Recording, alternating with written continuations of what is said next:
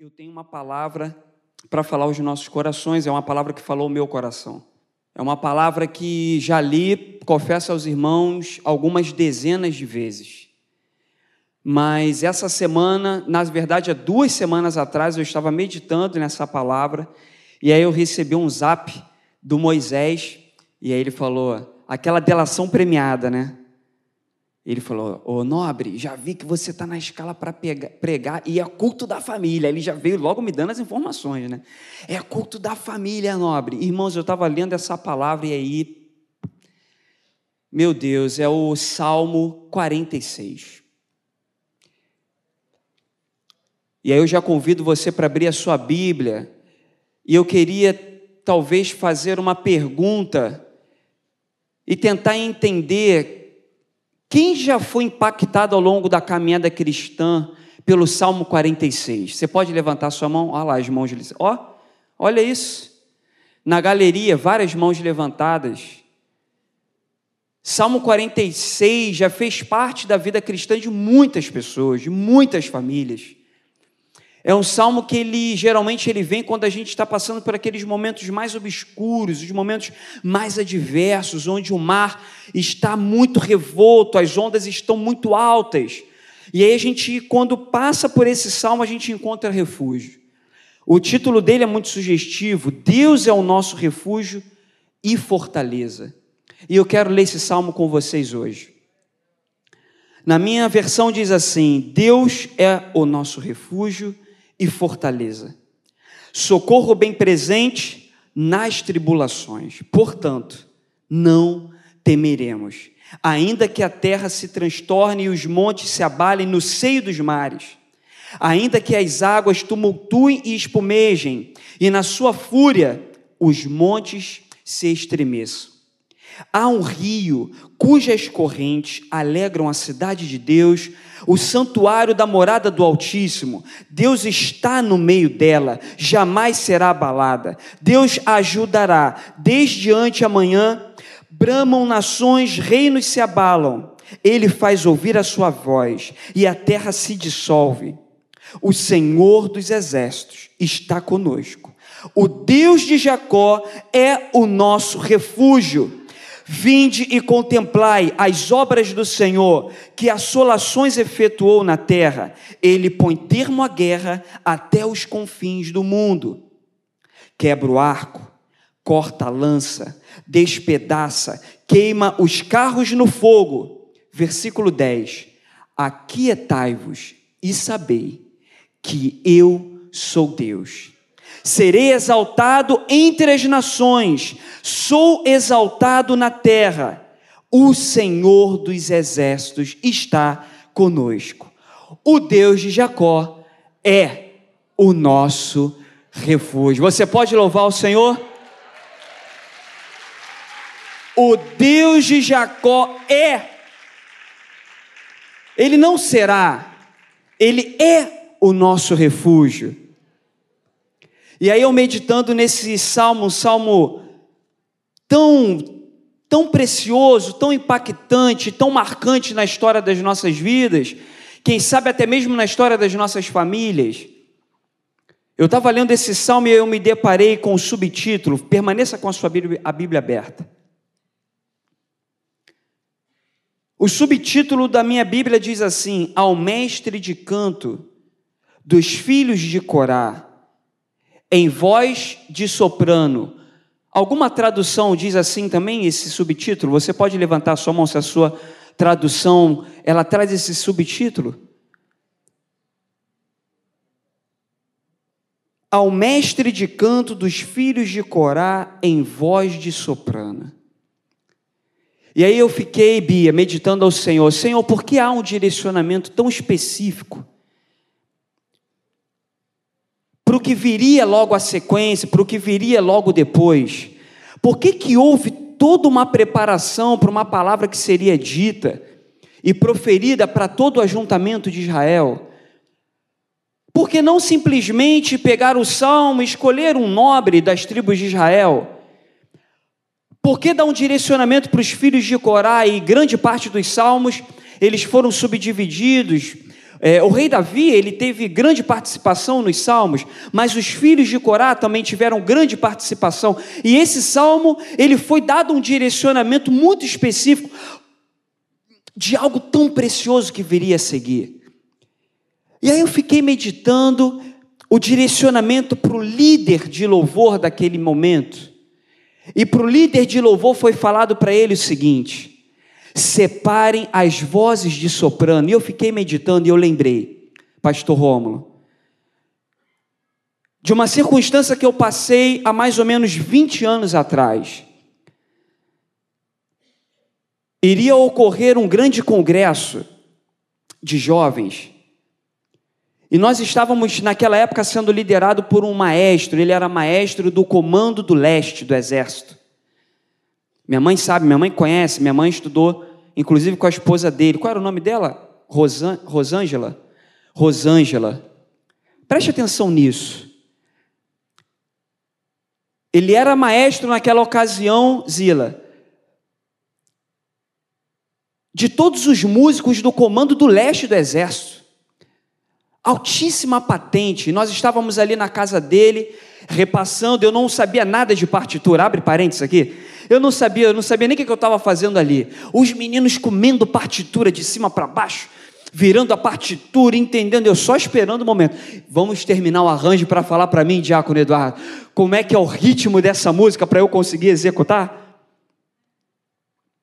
E ali naquele, naquela reunião, eles terminando de elaborar a partitura, o congresso já estava às portas, e algo muito interessante aconteceu ali. O filho dele, gritou à mãe para que trouxesse uma folha da partitura que não estava ali. E aí ele falou assim: Mãe, jovem, né? Aquela voz grave, aquela voz rouca. Ô oh, mãe, traz a partitura do pai. Ela estava no terceiro andar, pastor Romo. E ele gritava mais alto: Mãe, traz a partitura do pai. E ele falou assim: Júnior, só um minuto. E aí ele fez assim, ó. Mãe, traz a partitura do pai. No mesmo volume. Sendo que ele falou com uma voz aguda. Na mesma hora ela deu um grito lá de cima. Tá gritando por quê? Já vou levar, peraí. Ele só falou uma vez. Todos na sala, inclusive eu, ficamos com os olhos arregalados e ele virou para a gente e ele falou assim: existem alguns tons que penetram lugares aonde outros tons não penetram. A voz aguda penetra em lugares aonde a voz grave não penetra. E aí, quando eu estava lendo esse salmo agora, nesse mês, há 20 dias atrás, quando eu li esse subtítulo, eu parei e eu me lembrei dessa reunião de 20 anos atrás aonde ele falou assim: a voz aguda ela é específica. E aí, quando eu li e eu vi um direcionamento, aonde algo seria proferido, e antes dessa dessa, dessa palavra, antes dessa manifestação ser direcionada para o povo de Israel. Houve uma organização, houve uma reunião, houve um direcionamento, houve um temor daquele povo, houve um encontro ali onde as pessoas que tinham um tom de voz específico. Elas receberam uma incumbência para poder proferir o Salmo 46. E aí eu falei assim: meu Deus, o que vai ser proferido? Nesse salmo, vamos meditar. E aí ele começa com Deus é o nosso refúgio, sendo que Deus, a palavra Deus, ela aparece, Zila, por toda a Bíblia, a palavra Deus. Sendo que esse Deus aqui, ele é um Deus muito específico no hebraico, porque é a palavra que aparece aonde? No princípio, criou Deus. E aí é o mesmo verbo que aparece no início da fundação, que é Elohim, Elohim é uma palavra no plural. Ela poderia ser Eloá, que é no singular. Eloá é singular. No plural, Elohim.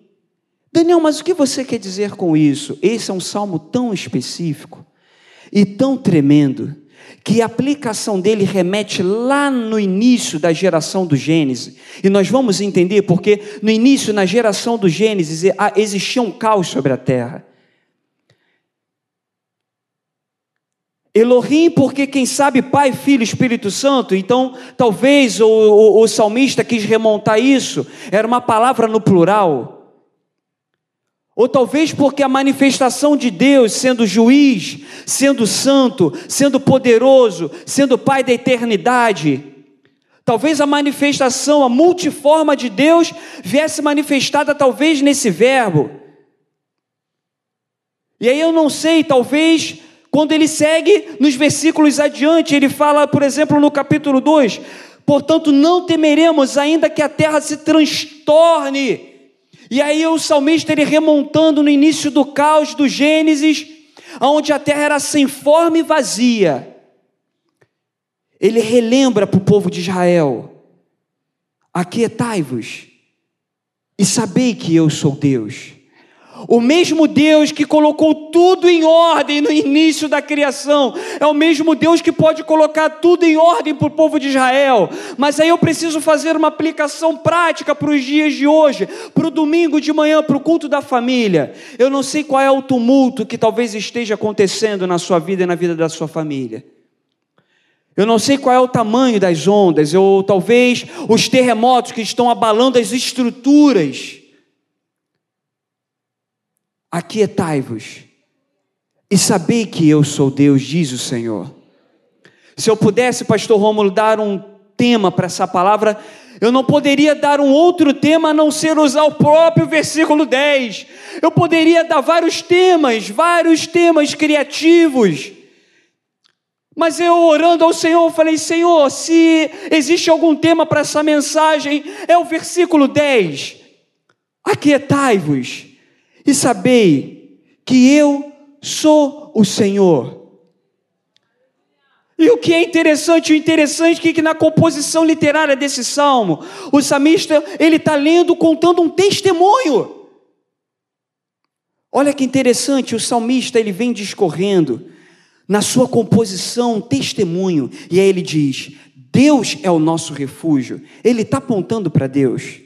Ele é o nosso refúgio, socorro bem presente nas tribulações. E aí é um socorro bem presente. O interessante é que do bem presente é uma palavra que é maçã e beçã.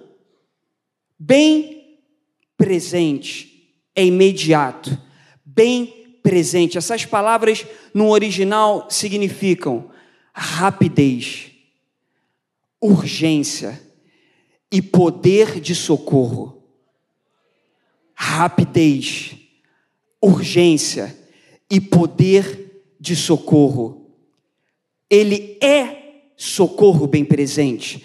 Daniel, mas parece que está tão distante o socorro de Deus na minha vida. Parece que está tão distante a mão do Senhor aqui na minha família. Eu estou até aqui na igreja, eu estou ouvindo, mas tem pessoas da minha família que talvez não estão sendo alcançadas, Daniel. Eu queria tanto que meu marido estivesse aqui. Sabe quando você ouve aquela palavra? E conforme você está ouvindo aquela pregação, e você no seu coração pensa assim: ah, se ele tivesse ouvindo essa palavra. Ah, se ele tivesse aqui do meu lado hoje. Ah, se a minha esposa tivesse aqui nesse culto de domingo ouvindo, deixa eu te falar uma coisa: Ele é socorro presente, Ele é rápido em agir, Ele é potente na atuação, Ele é ágil, porque Ele é onipotente, onipresente, onisciente, Ele vai aonde você não alcança. E aí eu queria que você prestasse atenção nisso: Ele vai aonde você não alcança, porque o tom agudo, guarde isso penetra em lugares onde alguns tons não penetram. O tom agudo, ele vai naquela frestinha. Sabe quando está tudo tumultuado, aonde as paredes da sua casa precisam ser demolidas porque você resolveu fazer uma reforma? A tua casa está precisando talvez de um embolso, a nossa igreja precisa de reformas. Mas a reforma ela exige você passar por alguns transtornos. Para que haja uma reforma na nossa vida, na nossa família, talvez você precise estar atento e lúcido. que algumas poeiras vão se levantar, alguns entures vão se acumular, e você vai precisar talvez colocar a mão na pá, e aí vai vir calo na tua mão. E aí você vai começar a se incomodar. Se eu soubesse, eu não teria mexido nisso. Se eu soubesse, eu não teria feito essa reforma, porque ela teve data para começar, mas ela não tem data para terminar. Mas o Senhor da obra não falta recursos na mão do Deus de Jacó, que Ele é o nosso refúgio, socorro bem presente na hora da angústia. No momento da tribulação, talvez algumas coisas não estejam fazendo tanto sentido para você. E aí você talvez tenha que colocar alguns lençóis em cima daqueles cômodos para não pegar poeira. Você quer guardar aquilo que é tão de precioso. Mas deixa eu falar para você: se tiver que pegar poeira, vai pegar poeira. Se tiver que mudar de lugar, vai ter que mudar de lugar. Se tiver que ser jogado fora algumas coisas que estão incomodando e ocupando espaço dentro das nossas casas, vamos ter que jogar fora. Para que o novo de Deus invada as nossas famílias. Para que a poeira acumulada ela venha sair. E a poeira, você às vezes pensa assim, Daniel, algumas coisas aconteceram na minha família, eu não sei nem como. E às vezes a gente começa a se culpar, principalmente pai e mãe. Às vezes a gente se culpa por algumas coisas que estão acontecendo com os nossos filhos, e aí vem uma pergunta: onde foi que eu errei? E aí o pai olha para a esposa, e aí naquela conversa da madrugada, aquela conversa antes de dormir, a esposa olha para o esposo e pergunta: Será que nós erramos?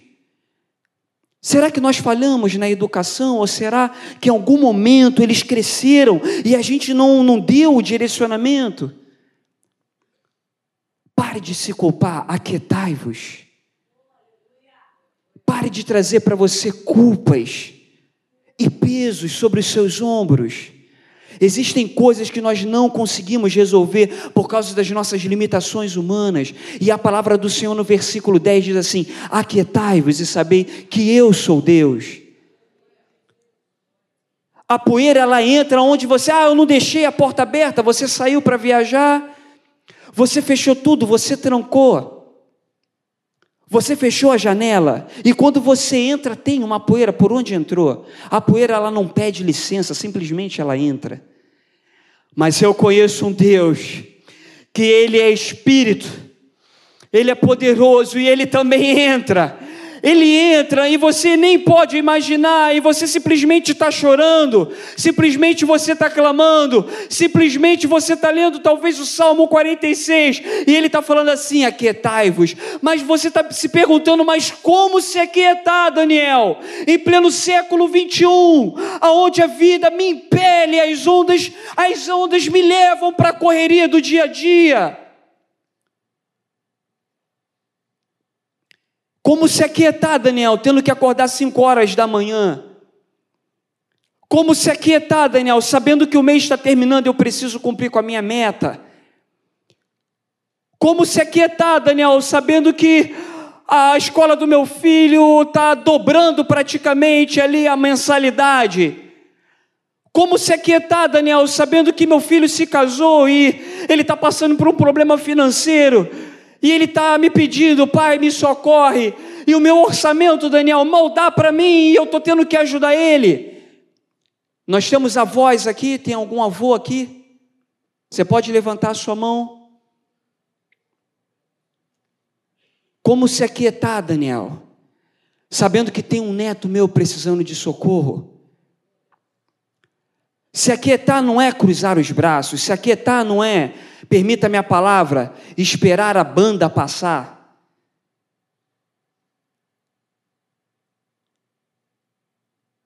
Foi colocada uma mensagem, uma tela aqui hoje. E pregador é assim, né, pastor Romulo? A gente está andando na rua, teve um acidente, aí a gente, opa, tem uma mensagem ali. Eu ouvi isso de um pregador. Está cortando uma árvore na rua, ele ah, cortou, mas a raiz está lá, então vai brotar. Então, mesmo que a árvore seja cortada, mas se ela tiver com as suas raízes profundas, ela vai crescer, ela vai brotar, ela vai dar fruto. A gente está andando na rua, uma pessoa falou uma palavra para você, Deus já fala, e a gente ali faz um esboço. Eu vi uma mensagem no Data Show escrito assim: silencie o seu celular, coloque ele para vibrar. Por que silenciar? Porque o pastor Rômulo ia abrir o culto. E ele é um homem de Deus, ele foi ungido pelo Senhor para conduzir o povo. E a palavra do Senhor está sendo proferida aqui nesse lugar. Então há um silêncio. Quando você entra numa audiência, o juiz está falando, ninguém interrompe. É assim ou não é, Braga? Se o advogado interrompeu o juiz, ele na hora o juiz já manda ele se aquietar. Se aquietar não é cruzar os braços e falar assim: "Ah, deixa a vida me levar". Versículo 10: Aquietai-vos, porque o Senhor dos exércitos irá falar. Aquietai-vos, porque agora quem vai entrar em ação é o próprio Senhor. Aquietai-vos, porque Ele vai cuidar em áreas da tua vida que você com teu braço está tentando resolver até os dias de hoje. Mas você ainda não parou para falar assim: Senhor, eu estou no piloto automático, eu tenho conhecimento, eu estudei, eu conheço essa área, eu sei ensinar. E o Senhor está falando assim: aquietai-vos, aquietai-vos, aquietai-vos, em pleno século 21, sim. Aquietai-vos quando o envelope lá do teu plano de saúde, diz que a doença é grave, como se aquietar? Aquietai-vos. Aquietai-vos quando a discussão está inflamada. Por mais que você tenha razão dentro da tua casa, mas quando você levanta a tua voz, o inimigo, muitas das vezes, ele distorce as tuas palavras. E as pessoas começam a falar coisas que você não falou. Alguém já passou por isso? E aí você começa a ouvir e você fala assim, mas eu não falei isso. E as palavras estão distorcidas, e aí o caos está instalado. E aí você precisa lembrar dessa palavra. Qual é a palavra? Aquietai-vos. Aquietai-vos porque o Senhor vai colocar tudo em ordem. Parem de se culpar. Mas antes dessas palavras serem proferidas no capítulo 46, eu comecei a dizer que o salmista ele começa a dar um testemunho. E aí, Daniel, como que eu vejo isso? Ele diz testemunho sobre o próprio Deus de Israel. O salmista diz assim: Deus é o nosso refúgio e fortaleza, portanto não temeremos. No versículo 4 ele diz assim: Há um rio cujas correntes alegram a cidade de Deus, o santuário da morada do Altíssimo. Ele está dando testemunho de Deus.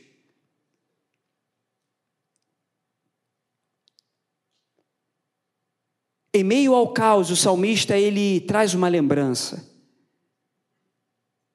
que há um rio que alegra a morada do Altíssimo.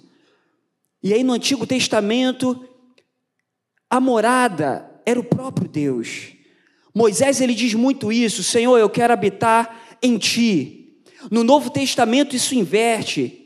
Paulo ele já diz que a morada somos nós, aonde o Espírito Santo de Deus habita em nós. No Antigo Testamento o refúgio é o próprio Deus, ele é a morada aonde nós nos habitamos nele. No Novo Testamento, aí o próprio Espírito Santo de Deus, ele amplia esse ambiente de comunhão e aí ele já começa a habitar dentro de nós.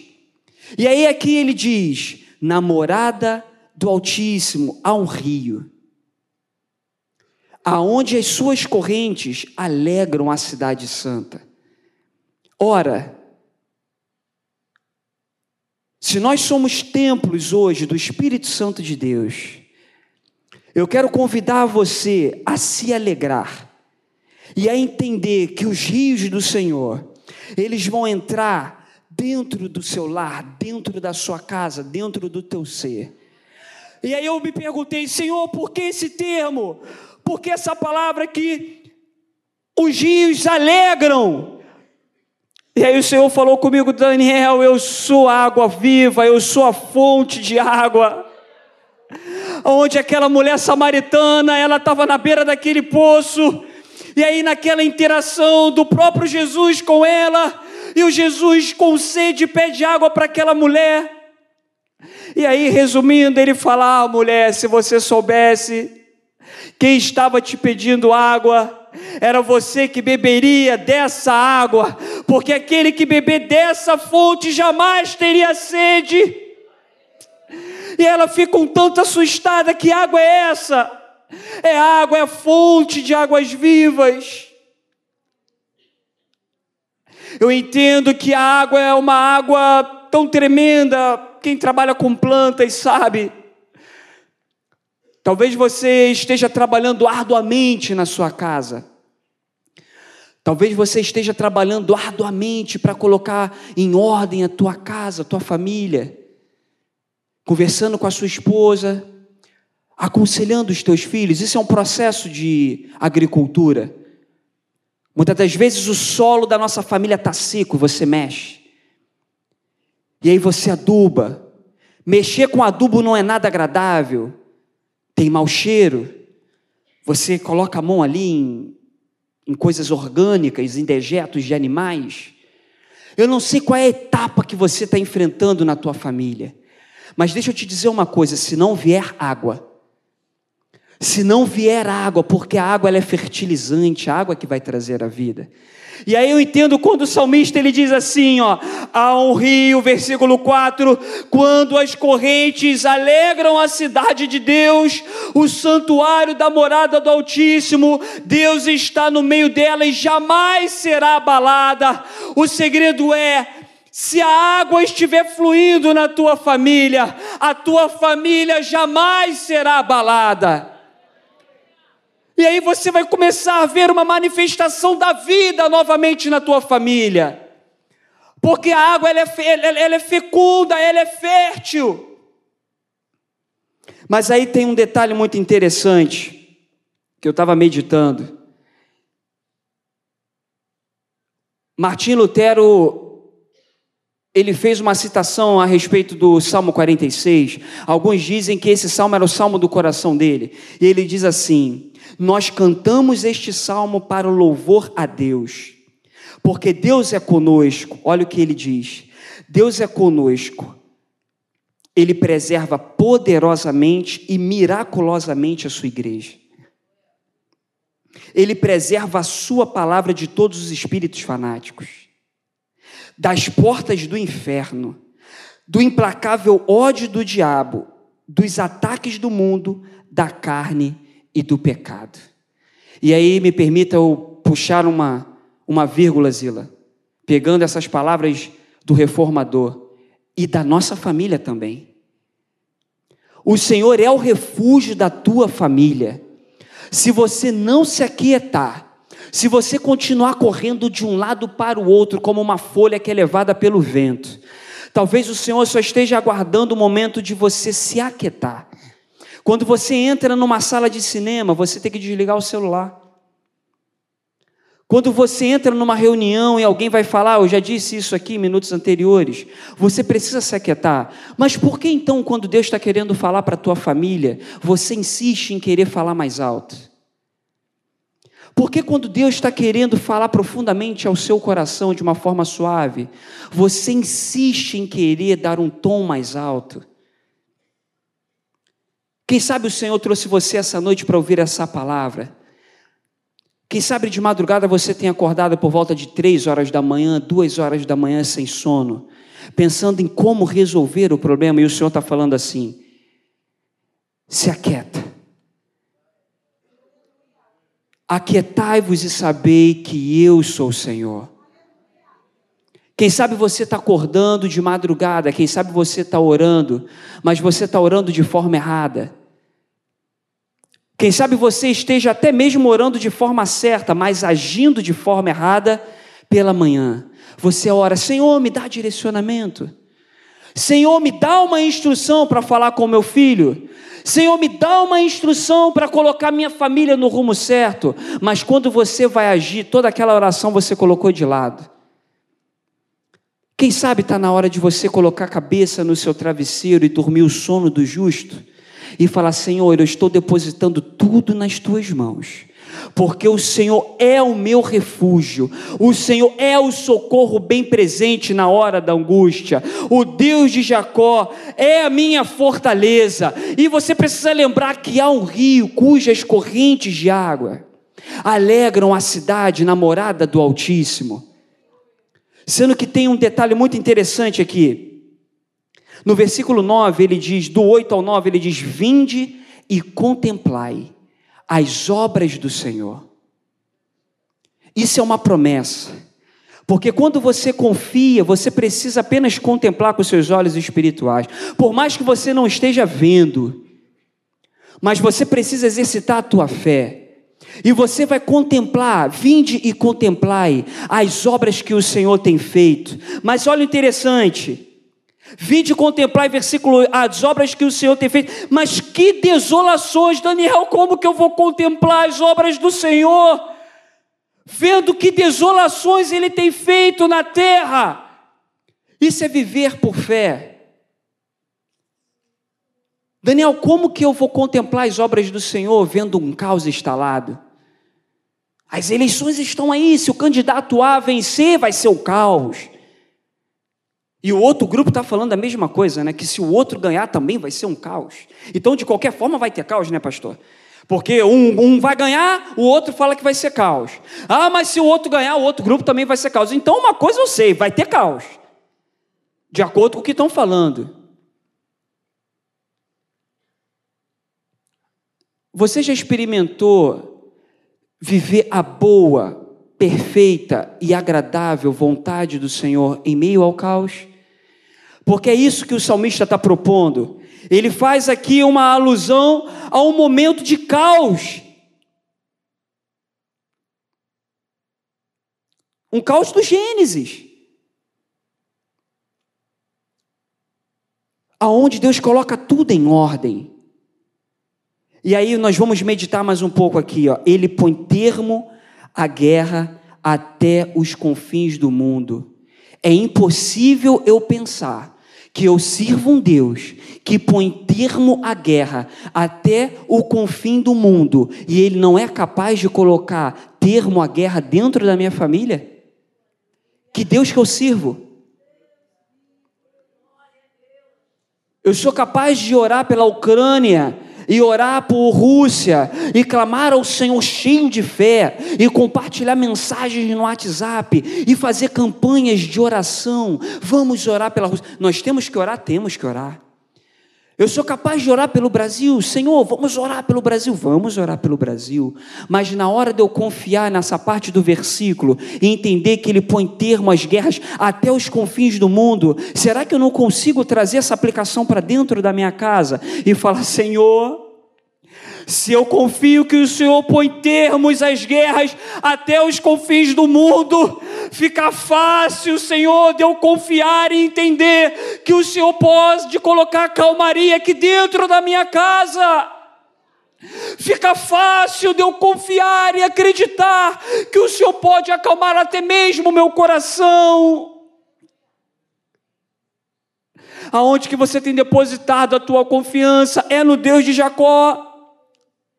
Então deixa eu te falar algo, porque no decorrer dessa preparação, todo o testemunho do salmista, porque até agora ele só está apontando para o Deus de Israel. Até agora ele está falando: o Deus de Jacó é o nosso refúgio. As moradas do Altíssimo. Toda a estrutura literária é de testemunho ao Senhor, mas aí chega no versículo 10. E aí tudo muda de figura. Porque aquele salmista, filho de Corá, descendente de Corá, aonde até aquele momento ele está dando testemunho do Deus Altíssimo, tudo muda, porque agora o próprio Deus ele está falando. Você entende por que, que houve uma preparação no subtítulo desse, desse salmo? Você entende por que teve toda uma preparação, houve um direcionamento para o líder de louvor, ele separa vozes específicas. Eles começam a proclamar testemunho do Deus de Jacó. E eles estão falando: Deus de Jacó é o nosso refúgio. Mas aí, quando chega no capítulo 10, o próprio Deus assume a palavra. E lá no versículo 10, muda a figura literária. Aquele salmista que estava falando até esse momento, apontando para o Deus de Jacó, agora é o próprio Deus que está falando, irmãos. Eu fico imaginando, Pastor Rômulo, se fosse uma reunião dessa aqui de manhã, nós falando aqui, dando palavras para o povo, dando testemunhos sobre a Bíblia, e falando e falando, mas aí num determinado momento o próprio Senhor se revela, e aí ele fala na primeira pessoa. No versículo 10, o próprio Deus, ele levanta a sua voz Aquilo que estava sendo testemunho de um Deus já passa a não ser um testemunho de um Deus. No versículo 10, o próprio Deus fala assim: Aquietai-vos e sabei que eu sou o Senhor. Ali no versículo 10 já era o próprio Deus falando com o povo, já não era o salmista falando, já não eram os filhos de Corá, já não eram aquelas vozes agudas, vozes sopranas, ali já era o próprio Deus falando na primeira pessoa: Aquietai-vos e sabei que eu sou Deus, sou Deus da tua família, sou Deus dos teus filhos, sou Deus dos teus netos, sou Deus da tua geração, sou Deus da tua casa, sou Deus ali nos conflitos mais difíceis que você esteja vivendo. Aquietai-vos e sabei que eu sou Deus, diz o Senhor. Quando eu li o Salmo 46, eu falei, Senhor, que título que eu coloco? Eu preciso reforçar isso. O Senhor falou assim: não coloca título nenhum. Apenas repita o versículo 10. Aquietai-vos e sabei que eu sou Deus. Quem sabe chegou a hora de você fazer um silêncio, irmãos, espiritualmente falando. Quem sabe chegou a hora de você acalmar o seu coração e ver o agir de Deus. Quem sabe você passou por toda essa estrutura que o capítulo 46 coloca.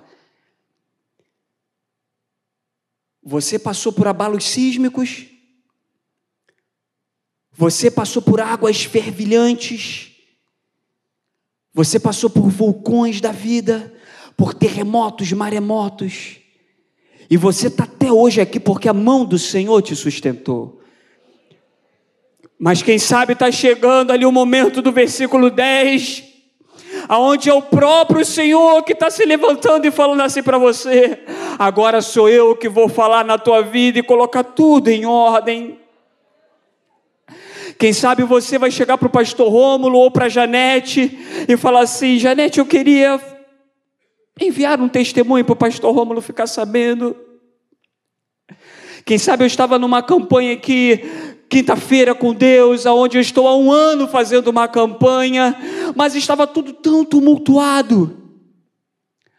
Mas aí chegou agora o momento de eu me aquietar. E Deus foi colocando tudo em ordem. Eu comecei a observar: tem pessoas sendo atropeladas na rua, porque estão extremamente atribuladas em seus corações, resolvendo problemas em celulares. O sinal já ficou vermelho para ela, verde para os carros, e ela está atravessando e está morrendo. Existem pessoas tendo problemas do coração e indo para os seus caixões, deixando seus problemas da mesma forma porque não eram capazes e não tinha poder em suas mãos de resolver. E o Senhor está falando assim: sou eu que vou resolver os problemas das, suas, das nossas famílias. Por que, que vocês insistem em querer resolver com os próprios, com suas próprias mãos, com seus próprios recursos?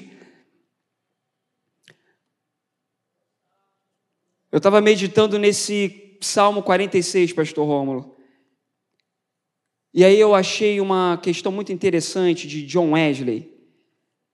Em 1750, na década de 50 daquele século, 1750 a 1755, houveram muitos abalos sísmicos ali na Europa.